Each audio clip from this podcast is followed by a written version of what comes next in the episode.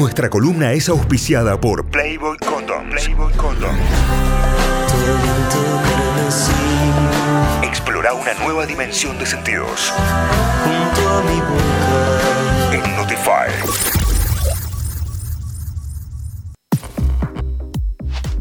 Hola Noé, buen día. Buen día para todos y todas. ¿Cómo va? ¿Cómo va? Bien, muy bien. Bien, acá andamos. Bien, excelente. Con un tema muy, muy picante para el día de hoy. No, no sé si picante en lo sexual, pero sí picante en cuanto a las relaciones de pareja, ¿no? Así es, llegó el día en que íbamos a hablar de vínculos más allá del delicioso. claro, no, no es todo, no es todo sexo.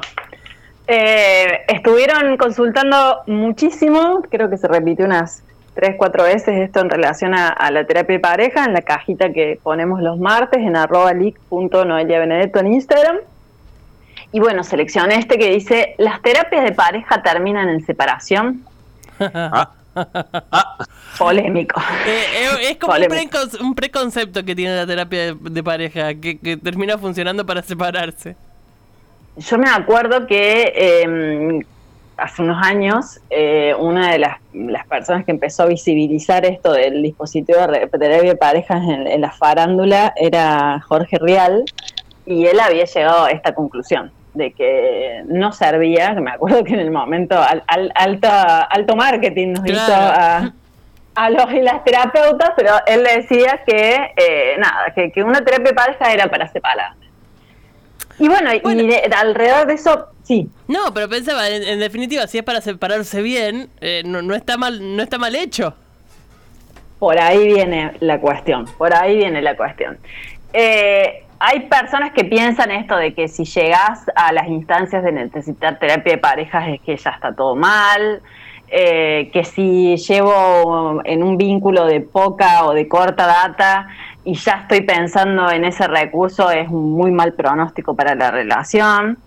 Eh, y bueno, y hay personas que terminan concluyendo esto, ¿no? Digamos, que, que si uno empieza terapia de pareja, en realidad el destino inevitable es la separación entonces, bueno, vamos a ir revisando esto de si realmente una terapia de pareja es una antesala de una separación, un divorcio, una ruptura o las condiciones en las que esté ese vínculo, ¿no? Eh, la realidad es que las experiencias, como vos bien decís, Tita, están un tanto sesgadas por eh, preconceptos, ideas o experiencias personales o bien las más cercanas que tienen, ¿no? Digamos, así como en la terapia individual habrá gente que viene con experiencias muy gratas y, de mucha utilidad. Habrá vínculos que, eh, recurriendo al espacio terapéutico de pareja, han podido gestionar los conflictos que se les han aparecido y habrá otras personas a las que justamente no les ha resultado de aporte, ¿no? también en esto siempre es importante aclarar que una no grata o mala experiencia en un espacio terapéutico no tiene que generalizarse a todo el campo de la salud mental. Eh, yo siempre insisto en esto de que si han tenido una experiencia, bueno, no, no tan positiva, eh, pero aún así consideran el espacio terapéutico que busquen. ¿sí? Lamentablemente eh, la terapia o, o en lo que es salud mental no hay universales, entonces las experiencias a veces pueden ser un tanto dispares. Eh, yo creo como sugerencia fundamental y es que eh, los y las terapeutas tengan perspectiva de género al momento de intervenir, eso me parece, y en terapia de pareja sobre todo me parece hiper, hiper esencial, pero bueno, es, es algo que les puedo plantear yo desde, desde mi posición. Eh, y en esto también vemos como muchas formas de llegar a la terapia de pareja, ¿no? Digamos, hay mm, parejas que llegan y pasan directamente a lo que yo llamo terapia intensiva, ¿sí? Eh, sí, ya llegan, pasan a UTI directamente, sí. Eh, alguna de las partes quizás ya tiene identificada que, que, este vínculo llegó a su fin y quizás la otra no lo tiene tan elaborado o aceptado, entonces, bueno, llegan cuando esto está terminado con la intención de rescatar, ¿sí? Eh, habrá otras personas que ya tienen identificado esto, pero lo que buscan justamente, como bien decía Tita, es darle un cierre a la relación de la manera más saludable posible. y también de darle continuidad a otras facetas de la relación, ¿sí? Hay personas en donde se termina el vínculo conyugal, pero sigue la pareja más parental, en el caso de que haya hijos o hijas. O hay personas que también comparten sociedades laborales o económicas, ¿no? Claro. Eh, y también hay otras personas que llegan en instancias que pueden llegar a, a pensarse como críticas, pero que trabajando ciertos aspectos conflictivos justamente pueden resolver estas dificultades y ahí es donde eh, de repente yo siempre digo que ahí hay tela para cortar. Claro, eh, es la, mejor opción de todas, digamos. Así es. Sí, o la mejor opción en términos de continuidad. Claro. ¿no? Entonces, em, lo cierto es que la terapia de pareja es un dispositivo, eh, un espacio de salud mental en donde se pueden trabajar tanto cuestiones conflictivas como también propósitos vinculares. No necesariamente la gente viene como un con un problema, ¿sí? Eh, a veces sí, lo, que más sale, por así decirlo, es eh, cuestiones de faltas al contrato, como las infidelidades, aspectos en relación al dinero, eh, en mi caso, consultas vinculadas con la sexualidad y el erotismo. también no tan solo hay vínculos monógamos, ¿sí? por eso es que prefiero no hablar tanto de pareja, ¿sí? porque puedo pensar en un más allá de dos.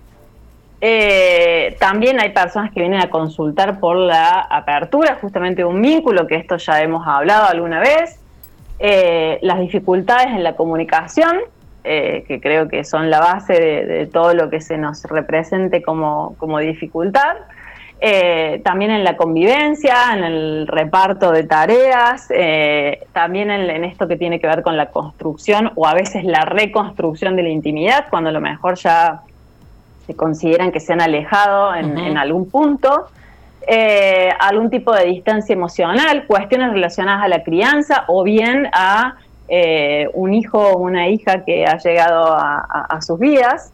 Entonces, en ese sentido, el pronóstico, es decir, en esto que tiene que ver si, si se van a separar o no, depende, en principio, del motivo de consulta que tengan las personas y también de la posición que cada una de las partes haya adoptado en relación a ese conflicto o esa, esa, eso que quieren llegar a, trabajar.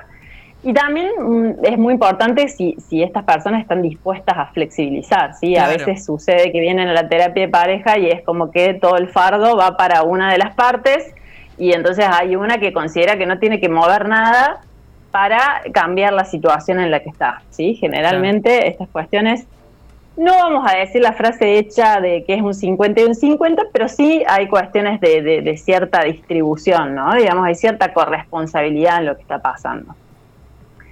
Las intervenciones generalmente en terapia de pareja, en esto de, si, se termina en separación o no, generalmente están orientadas a revisar lo que yo llamo la letra chica del contrato o bien la invisible, ¿sí? Que es lo que más suele motivar conflictos, es decir, eso de lo que no hablamos nunca, eso de lo que nunca establecimos un acuerdo, eso que a lo mejor se dio por sentado que se resolvía de esa manera, o algún tema que medio álgido que quizás no se quiere trabajar o que no se quiere tocar y bueno, eso va um, sumando o acumulando cuestiones. Entonces, generalmente los conflictos es acerca de lo no dicho.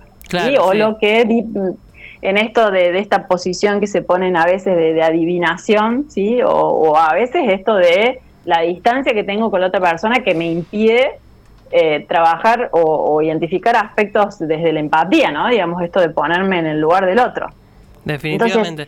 y hay, hay algo también de, las expectativas, ¿no? De, de, que uno espera otra cosa del otro y el otro ni siquiera sabe que estaba en ese lugar de, de tener que responder a eso. Así es, eso de, desde lo ni enterada, de que hay una de las partes que no está ni enterada, que se está esperando eso, y también hay muchos casos de expectativas de situaciones que no se han dado nunca. ¿sí? Yo espero que la otra persona sea así, así, así, que responda así, así, así, y cuando vos le preguntás, bueno, ¿y en qué momento de la relación o de, la etapa en la que empezaste a conocerla, esta persona tenía estas actitudes? No, nunca. Bueno, o sea que fue una construcción tuya sola, claro. Claro, hay que darle como ciertas condiciones de posibilidad a esto, ¿no? Pero bueno, en función de eso, ver eh, la posibilidad de un, de un recontrato. ¿sí? Eh, muchas veces se pone en evidencia esto, de que a lo mejor lo que motivaba el conflicto no es tan grave ni tan irresoluble como las personas habían concluido en un principio, ¿sí? como que consideran que llegan al horno y después empiezan a ver que, bueno, eh, sobre todo trabajando aspectos en relación a la comunicación, esto tiene un, un buen pronóstico. ¿sí?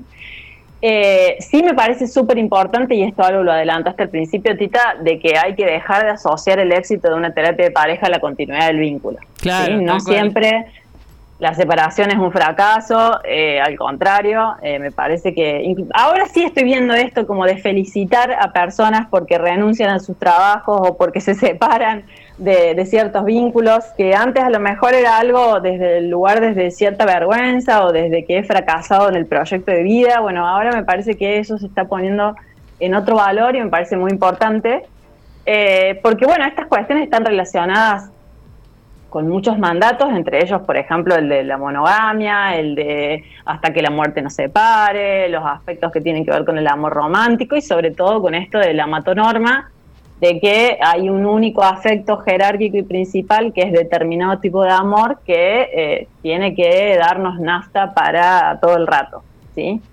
Entonces, eh, a veces sí, consultan porque quieren salvar la pareja, ¿sí? Y puede que eso se resuelva y que den continuidad y que sigan juntas, o también un desenlace posible y no por eso menos eficaz es separarse en buenos términos, ¿sí? Porque esto del concepto de para toda la vida puede resultar muy atractivo, muy romántico para algunas personas, pero también es muy ambicioso. Y la idea justamente sería de eh, no sostenerlo cueste lo que cueste, ¿no? Digamos el famoso, pero a qué costo.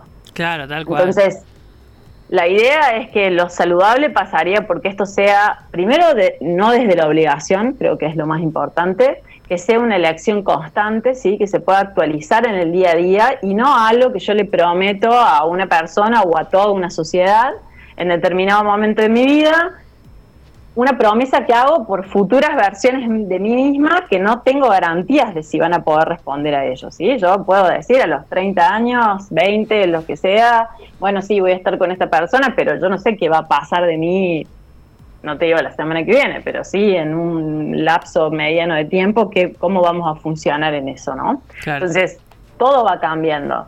Las cosas, las rutinas, los trabajos, los objetivos, las personas, y con ellas los vínculos que éstas fueron desarrollando, que pueden tener proyectos no compatibles, pueden aparecer diferencias irreconciliables, o bien ciertos desencuentros que no pueden llegar a algún tipo de acuerdo y bueno, eh, ahí se puede llegar a hacer lo más saludable eh, y lo más positivo, llegar a una separación. ¿sí? Entonces, creo que no hay que concluir a priori ¿sí? que una terapia de pareja va a la separación. la terapia de pareja en sí misma no salva ni termina de huir a ningún de, de hundir a ningún vínculo, ¿sí? No necesariamente hay que estar en las últimas para llegar terapia de pareja, ¿sí? ni tampoco implica un mal pronóstico recurrir a la misma. Es simplemente un proceso que acompaña esta metamorfosis de cambios de, los vínculos y de las personas que están en ello. Eh, y obviamente que eh, esto tendrá que ver mucho con el contrato que une a la pareja. También hay situaciones en las que de repente eh, no están indicadas, ¿sí? O están ah, contraindicadas. Ah, mira. Sí. Eh, no todo el mundo es eh, apto o apta para terapia de pareja. ¿sí? Por ejemplo... Te escucho. Me, interesa el, punto, pero después te quería hacer algunos comentarios.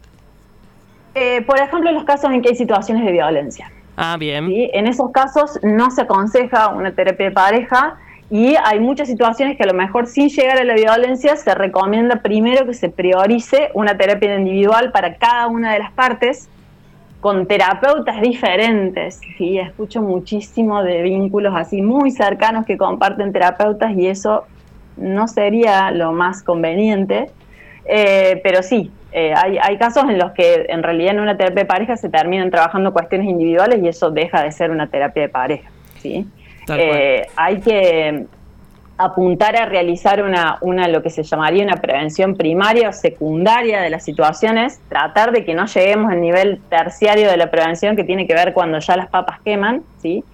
Eh, no pensarla como un último recurso y en esto de que el verdadero desafío de los vínculos no necesariamente es llegar a estar con alguien, sino poder sostenerlo en el tiempo de una manera que no sea ni obligatoria, ¿sí? Ni algo que eh, genere malestar, digamos. O sea, no, no, es cierto esto de que es mejor eh, estar mal acompañada que soltero o soltera. Sí, sí. Eh, y bueno, y para esto es importante mucho la autocrítica, ¿no? Digamos, si yo voy a responsabilizar solamente a una de las partes, puede llegar a que justamente la terapia no sea lo que esperaba, digamos, no, no voy a escuchar necesariamente lo que quiero escuchar en ese espacio, ¿no? Digamos, es un espacio que trata de eh, mediar entre los conflictos de, las personas. Sí, un poco. Y también es cierto que no todo se puede prevenir, no todo se puede comunicar y que habrá parejas sí que llegan a su fin eh, y que bueno es parte del ciclo vital de, las relaciones, ¿no? Definitivamente. Eh, un poco, eh, un poco de esto de lo que decías que hay, que, que no es que haya un 50 y 50, pero que sí va, a haber que poner en juego dentro de la terapia de pareja cuestiones que tienen que ver con las dos o las tres partes o los que sean, digamos. por un lado eso. Por otro lado también hay otro, mm, hay otra idea y esto es casi para que lo confirmes o lo desmientas, de que hay muchos casos en donde la pareja que llega a terapia de, pareja es porque una de las partes considera que la otra debería hacer terapia y esa otra no quiere hacer terapia. Entonces, como opción intermedia, eligen la terapia de pareja como para acercarlo de alguna manera a una situación terapéutica. Así es. Hay mucho. Y, te das cuenta ya desde quién saca el turno o para quién. ¿no? Digamos, ya desde el llamado te das cuenta la situación. Y bueno, la realidad es que eh, la terapia, así como las parejas obligadas no funcionan, la terapia obligada tampoco. ¿sí? O sea, eh, el momento para iniciar y sostener una terapia es justamente cuando esa versión de nosotros mismos o nosotras mismas nos resulta hasta insoportable para, para nosotras y no para otras personas, ¿no? En esto de, puede haber mucha gente que te diga, bueno, necesitas ir a terapia, o por qué no vas a terapia, o por qué no van a terapia, y hasta que la persona no le hace un clic y dice, bueno, sí, realmente considero de importancia el espacio, eso no va a, eh, no, es funcional, por así decirlo, ¿sí? Eh, sucede muy frecuente esto de que a lo mejor una de las partes no quieren saber nada con un espacio individual y deberían, o bueno, el deberían es muy fuerte, pero, pero sí hay cosas para trabajar en los espacios individuales y que a lo mejor no quieren, no están dispuestos o dispuestas a hacerse cargo de eso, entonces como el término, digamos, la solución de compromiso parece bueno y si te acompaño yo a un espacio de pareja, pero en realidad termina pasando esto, de que se trabajan aspectos de una de las partes o, de, o en calidad individual, cuando en realidad el tiempo es para trabajar. En la terapia de pareja los usuarios o los pacientes, si no me gusta mucho la palabra paciente porque da cierta connotación de pasividad, pero el paciente es la pareja. ¿Sí? en la terapia individual, el usuario y la usuaria es la persona. Claro. Entonces, eh, no es esto de, bueno, eh, él o ella tiene que cambiar esto para que la pareja funcione. En no, en realidad habrá cosas individuales. La recomendación en caso de que eh, ambas partes eh, hagan terapia individual también, digamos, dos, personas que hacen terapia individualmente, es que mm, tampoco se repita uno de los dos terapeutas para la terapia de pareja, digamos, ¿no? Tienen que ser tres terapeutas distintos. En lo posible, eh, y digo, digamos, posible porque en algún momento, bueno, quizás vivimos en un lugar muy pequeño y hay pocos terapeutas. Hoy en día con la virtualidad creo que eso ya no es un límite, pero sí, en lo posible, en un dispositivo en que las dos personas estén en psicoterapia individual eh, y también haya una terapia de pareja, que sean tres terapeutas diferentes. Eh, me parece bien. Hay muchos mensajes, por suerte. 351-397-3282. Experiencias, recomendaciones, opiniones, lo que tengan para, para compartirnos va a ser bienvenido. Eh, dice por acá un oyente, buen día. Eh, me sirvió tener terapia de pareja para tener una separación sana, sana. Fuimos a reconstruirnos y salimos separados, pero con mucha sanidad entre los dos. Quiero decirles mil cosas, solo me, me sale decirles gracias y que los cago amando. Te queremos mucho, mucho, mucho, querido oyente. Eh, gracias por compartir este mensaje y también nosotros te cagamos amando como corresponde. Eh, buen día. Muchas gracias. buen día. La terapia de pareja sirve para terminar de separarse o mejorar la relación. Te obligan a hablar y esa es la clave, dice por acá otro oyente. Sí, no sé si te obligan, pero bueno, no, no, no habría otra forma de remar un dispositivo si no es empezándonos a comunicar, ¿sí? Creo que sí, los déficits. Dos personas sentadas ahí sin hablar eh, es un poco incómodo para resolver. Sucede, sucede a veces, sucede a veces y hay que trabajar con la incomodidad, ¿no? Pero eh, sí, digamos, si, si hay algo que, que, generalmente está en crisis en toda pareja, eh, más allá de la pareja en sí misma, es los aspectos de la comunicación. Definitivamente, definitivamente. Noé, gracias, gracias como siempre, excelente columna. Van a encontrar toda esta data, van a encontrar todo este contenido en arroba notifyok, en arroba leak.noeliabenedetto, leak.noeliabenedetto con doble T, es, es, su cuenta de Instagram donde pueden llegar, seguirla, hacerle consultas eh, y, y, disfrutar de todo el contenido que día a día la Noé también comparte. En la web, en notify.com.ar, van a encontrar también esta nota escrita y el podcast para poder eh, escucharla, revivirla, compartirla y mucho más. Gracias Noé, hasta la semana que viene.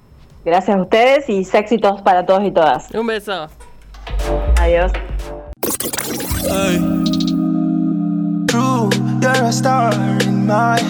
Auspicio Playboy Condoms. Explora con modo Playboy. Yeah, yeah, yeah.